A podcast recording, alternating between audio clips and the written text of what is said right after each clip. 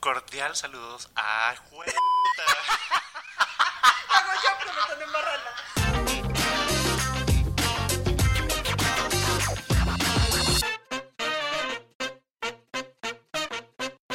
Muy buenos días, buenas tardes, buenas noches o madrugada, no importa donde usted esté. Nosotros somos viajeros lacónicos y el día de hoy les habla señorita Troncha Toro y La señorita Mie. y el día de hoy le vamos a hablar de un cineasta muy, muy, muy importante y que está cogiendo bastante fuerza. Se llama Ari Aster. Es un neoyorquino que nació en 1986. Estudió en el College of Santa Fe en Santa Fe, Nuevo México. Y estudió, hizo una maestría en artes plásticas enfocado en dirección en el AFI Conservatory. ¿Por qué nos gusta Ari Aster? Bueno, pues para comenzar vamos a hablar de algo que siempre miramos y es el guion y la dirección. Para nosotros es primordial en una película o en un director estos dos temas. Entonces, obviamente, vamos a comenzar con ellos. Nos gusta mucho de Ari cuando él logra manipular al espectador. Entonces nos hacen sentir empatía por personajes que realmente no son socialmente aceptados. Pues, El asesino, la persona que se sale como este molde, el loco, el esquizofrénico, en fin. Entonces esto me parece un logro gigante. Y pues eso es un logro de guion, sobre todo. Sí, que es como lo que hace Martin McDonough en Tres Anuncios por un Crimen. Que todo el tiempo nos muestra un personaje detestable. Toda la película nos muestra que es un literal un hijo.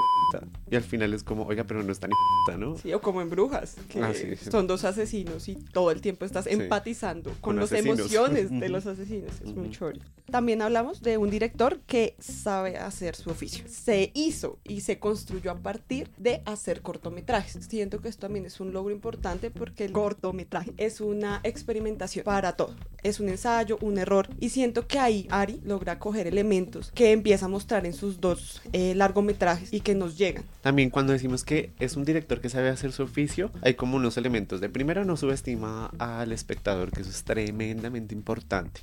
Pero también cuando está narrando una historia, creo que tiene un orden como muy definido y es que en los primeros minutos de la historia tiene el planteamiento, es decir, te dice de esto se va a tratar y nos presenta a los personajes y ya con eso te captura. Ya pues lo que viene en adelante es el desarrollo y eso se nota también en la medida que es una persona que en su oficio escribe y dirige. A excepción del primer corto de Herman's Cure All Tony del 2008, pues se nota ahí una ruptura entre el guion y la dirección, Sí. porque este corto sí lo escribió otra persona. Sí, y se nota por características que hemos visto a lo largo de su filmografía y es que él tiene como un tono y ese tono es siempre de enfrentar al público, ¿no? Como que su personaje está ahí como transgrediendo. Y la diferencia de Herman's Cure Tonic es que es grotesco. Grotesco muy a lo Ari Aster, pero un Ari Aster todavía que se está construyendo, ¿no? Exacto, Un grotesco en la imagen, más no un grotesco en personajes. Cuando tú escribes un personaje Sí, y lo diriges, sí. ya le das otra carga, pero cuando tú escribes un personaje y otro lo dirige o te llega el personaje de otro, Sí, direc- es de otro interpretación, sí. es otra interpretación. Ujú, Entonces eso sí. es bien interesante. Bueno, pero hay algo que de pronto vamos a hablar más tarde y es si él crea un personaje y lo dirige, cómo llegan los actores también a crear una interpretación y así es que construyen Es los momentos, sí, pero sí es fundamental su labor como director Ujú. y eso se nota, digamos, en la filmografía que hemos visto, porque los personajes de cierta forma, por más secundarios que sean, llegan a ser redondos, son personajes que tienen como una evolución así sea cortica o su aparición es trascendental dentro de la historia. Y así no esté, también hay Eh, elementos exacto. que Ya la trascienden. sí. Y ese es el caso, por ejemplo, de tía Lidia, que es el típico dicho, mamita, gente melosa. Gente amargosa, gracias mami por ese dicho, Sí, porque total. me ha salvado toda mi vida. Total, este personaje ahí está allí, como que pica un poquito. De hecho, cuando uno vuelve a ver la película, se da cuenta que ella está antes y no se lo ha pillado hasta en el funeral. Está- Están las fotos. las fotos, está eh, en el círculo de palabra de ese mamón al cual va Annie. Sí, como una cosa ahí de sanación. Pero todo es una estrategia de antes. Y así pasan con muchos personajes. Por ejemplo, el paralelo de tía Lidia es el sueco en Midsommar. Ah, sí, en Midsommar. Sí, claro, es el que los está manipulando. Y de hecho es muy evidente en los retablos al inicio de Midsommar. Eh, exacto, como sí. él está ahí, como un titiritero. Eso. Sí, sí, sí, el, el Titiritero. Esa vaina. Sí, entonces Entonces eso es lo que vemos también como muy particular dentro de la creación de personajes porque eso está totalmente relacionado con el guion. También vemos esa relación de dolor, ¿no? De los personajes. Que aunque es, es, digamos, el dolor es algo tremendamente común, lo que lo hace aquí particular es la manera como Lo Ari muestra. lo muestra. Sí. Sí, sí, sí. sí. Como muestra el dolor, porque Annie, al perder a Charlie, es un dolor visceral. Físico también. Sí, porque si uno ve en las otras películas como de estos géneros, realmente el dolor es como, sí, y ya, una lágrima. Además que, bueno, también yo creo que es un poco también por el medio en el que se está moviendo, pero muchas veces la muerte es algo romantizado, ¿no? Entonces el Ujú. dolor y la escena y el viento, pero acá te muestra como la persona sufriendo el dolor y el Sí. grito y, y llora y, Y que entonces que es tan fuerte que el cuerpo se te derrumba completamente sí, sí, y sí. caes al piso y es como querer salir el alma del cuerpo porque no puedes soportar. Sí, sí, sí. Y aunque muchas veces pasan las películas que el personaje sí tiene una pérdida, es trascendente, pero siento que el personaje sigue. En cambio acá sí siento que la muerte se vuelve como una ruptura dentro de su propia narración. Son detonantes también. Sí, sea, como lo que decíamos eh, antes. De los personajes circulares, o sea, Sí. que hacen cambios de Sí, 180. sí, sí.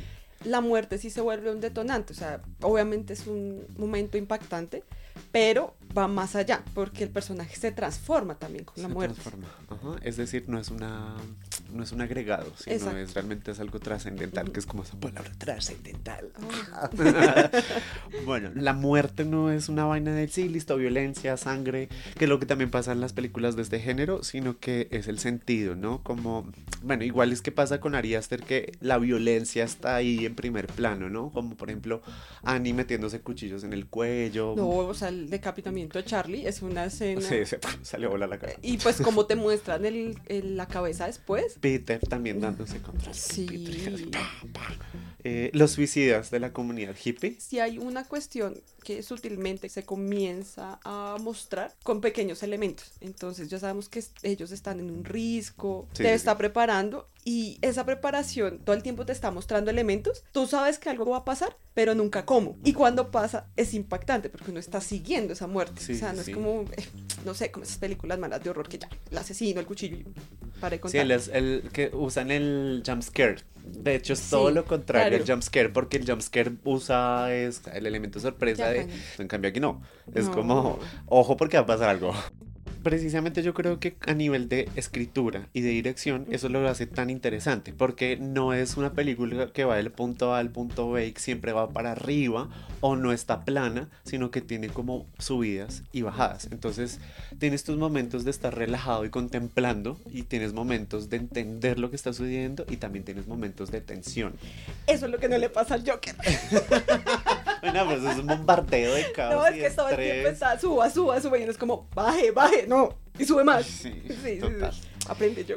Y bueno, pues digamos que esos son los elementos que vemos muy particulares de su dirección y también de su, digamos, escritura a Ujú. nivel de guion. Pero obviamente esos elementos no serían nada si no hay un equipo alrededor de él, ¿no? Que es como también muy claro y muy definido con lo que va a hacer. Y esa es una de las cosas, por ejemplo, que hace Paweł Pogorzelski. es que este señor ha trabajado con Ari Aster en muchos de sus cortos. The Strange Things About the Johnsons, Munchausen, Basically, The Turtle's Head, C'est la Hereditary y Midsommar, que es básicamente como el 90% de su Exacto. filmografía. Digamos que dentro de los elementos que vemos que se comienzan a volver característicos y que evolucionan son los reflejos, que eso lo vemos en Hereditary, en el corto en el de la familia, lo vemos en Midsommar también. ¿Te acuerdas cuando está el, reflejo del espejo y aparece este personaje que va a matar a Chidi? Ah, sí. Todo el tiempo Todo hay el tiempo reflejos, hay, como... En Hereditary, en la casa de tía Lidia, Exactamente. al final, sí. ya cuando todo va a Ajá. estallar, hay un reflejo del espejo que no se nota al principio. En View también pasa algo con los reflejos. O sea, fíjate que son elementos que se replican en, de hecho, Herman's Cural Tonic. En las Sí. gafas que tiene la mujer, que son oscuras, se reflejan cosas, pero son cosas que van evolucionando. Sí, sí, ya es una cuestión. Eso ya se nota un, como un rasgos de director Eh, que van exacto. evolucionando. Sí, pero lo bonito es que van evolucionando con Powell. Sí, o sea, director, Ujú. fotografía, director de película. Eh, exacto. Las sombras, él comunica mucho con las sombras Sí. proyectadas en el piso, en los objetos, en las paredes.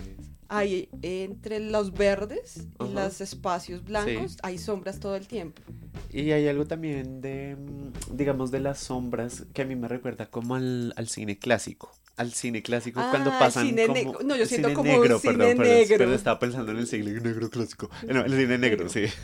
Exactamente. Eh, los contrastes con las siluetas, que es básicamente lo mismo. Las penumbras. Hay algo también que le gusta como viajar entre penumbra y luz. Y eso es algo muy interesante, que va evolucionando a través de cada corto, que yo siento que se va puliendo y se va definiendo y va logrando como un sentido más, más estable, más definido, ¿no? Que- Sí, no, y eso que dices del cine negro no, no lo había pensado, claro, también es una exploración en The Turtle's Head. O sea, es como que empieza como una película negra, así, Sí, entonces sí, está el detective y llega la femme fatal que va a pedir como ayuda, resolver el caso y se transforma en otra cosa. Sí, es cierto. O sea, eso es es cierto. como, y eso estuvo muy chévere porque todo el tiempo te pinta una película eh, de cine negro, pero Pero es un te la revierte. chiste. Es Exacto, un gag. es un chiste Sí, eso. es un gag. Esa, esa cosa es un gag. Y bueno, bueno, otras cosas también que me parecen muy chéveres son, por ejemplo, el uso de los colores. Que, claro, al principio yo siento que es muy obvio, como que tú ves, por ejemplo, The Strange Things About the Johnson de nuevo, o Muncha- Munchausen. o- Munchausen. Sí, que los colores son básicos. fuertes, así, y es como entiende. rojo, verde, azul. Pero yo sí siento que, por ejemplo, en Basically y se la vi, elimina eso porque es tremendamente pálido, todo blanco. Y en Hereditary vuelve a tomar esto porque el verde es como el espacio que los contiene, pero sí hay unos colores definidos, como eh, Peter y el esposo de Annie, que es la víctima. ya Ah, la víctima. Sí. Son azules y van cambiando su color, bueno, sobre todo Peter. Oye, y termina en naranjas, como que rebobine un poco la historia. Sí, sí, sí. Comienza muy azul, la habitación de él es azul. Ajá. Luego está muy verde, cuando empieza está como toda esta cosa del El clima caos, y el caos. sí. Y luego termina en naranja, cuando ya lo coronan. Sí, sí, sí, Es, no, es una evolución de cómo se puede usar el color de una manera inteligente, más sutil, pero definiendo cada personaje. Que eso lo hacen muchos directores, o sea, Sí. eso no es una novedad. Pero lo interesante es ver es- esa evolución, ¿no? Como de usar el color de manera obvia, crear un personaje a través del color. Y fotográficamente, hablando Eh, de Powell eso tiene mucho que ver. Eso es de fotografía, Ujú. porque hablo en Hereditary la primera habitación. Siento que eso es un logro fotográfico, poner todo azul sin que la habitación sea azul. Y Sí. en la maqueta igual, Sí, sí, siento. sí. Y que todo el espacio con él, con Peter, se mueva en azul. Otro elemento que me pareció súper bonito es el movimiento, los movimientos de cámara. Y yo creo que tanto a ti como a mí nos pareció brutal la transición de Danny en Midsommar cuando está en, en la casa del amigo de Christian. Y entra al baño y cuando sale del baño está en el avión. Eso es obra del director de fotografía y del montajista, porque Sí. definen cómo se mueve Sí, la sí, cámara y ellos cortan. Y en Hereditary hay un par de cortes similares. Sí, que, en el pues, pasillo también. O en las habitaciones y Ajá. te corta y te saca incluso del espacio. Sí, yo creo que este tema de como el movimiento de cámara está también muy empalmado como, o sea, obviamente tiene que ver to- totalmente con la cinematografía, con la dirección, pero con ese lenguaje que va a comenzar a construir Ari. Es que si tú comparas los primeros cortos antes de Basically. es mucho más como genérico, si se puede decir, entre comillas, la cámara, pero también la exploración, es, es exploración, y yo siento que con Basically comienza ya como a crear como una estética más propia. Basically, ¿te acuerdas que la cámara se mueve brutal y Ah, y ella- enfoca sí. en el momento en el que la protagonista rompe la cuarta pared? E incluso yo pensaba que la protagonista era la persona que estaba en el sofá. Sí. Y es otro personaje implícito Sí. del eh, que no se muestra. Y tiene una carga tremenda. exacto, son sí. personajes con cargas, pero que no se muestran. Y con juegos de cámara te hacen evidentes esas Sí. cosas. Que después de uno analizar y sobreanalizar, Sí, llega como a esas exactamente. conclusiones. El seguimiento del tubo, cuando... Ah, en Midsommar. en- exacto. Si te fijas, toda la película básicamente el 80% es de día, pero hay unos momentos de noche y ese es de noche. Tú como espectador tampoco estás entendiendo qué está pasando hasta que llega el momento y dices... No, y te lo "Ok". une como con una escena y otra. Ajá. Y, no, y el color. El color, sí. Sí, Entonces, eh, eso precisamente lo del color, yo creo que no tendría sentido hablar de cinematografía sin un diseño de producción. Ah, no, es que una. Es que eso es lo bonito del cine, que todo va como de la mano y una cosa no vive sin la otra.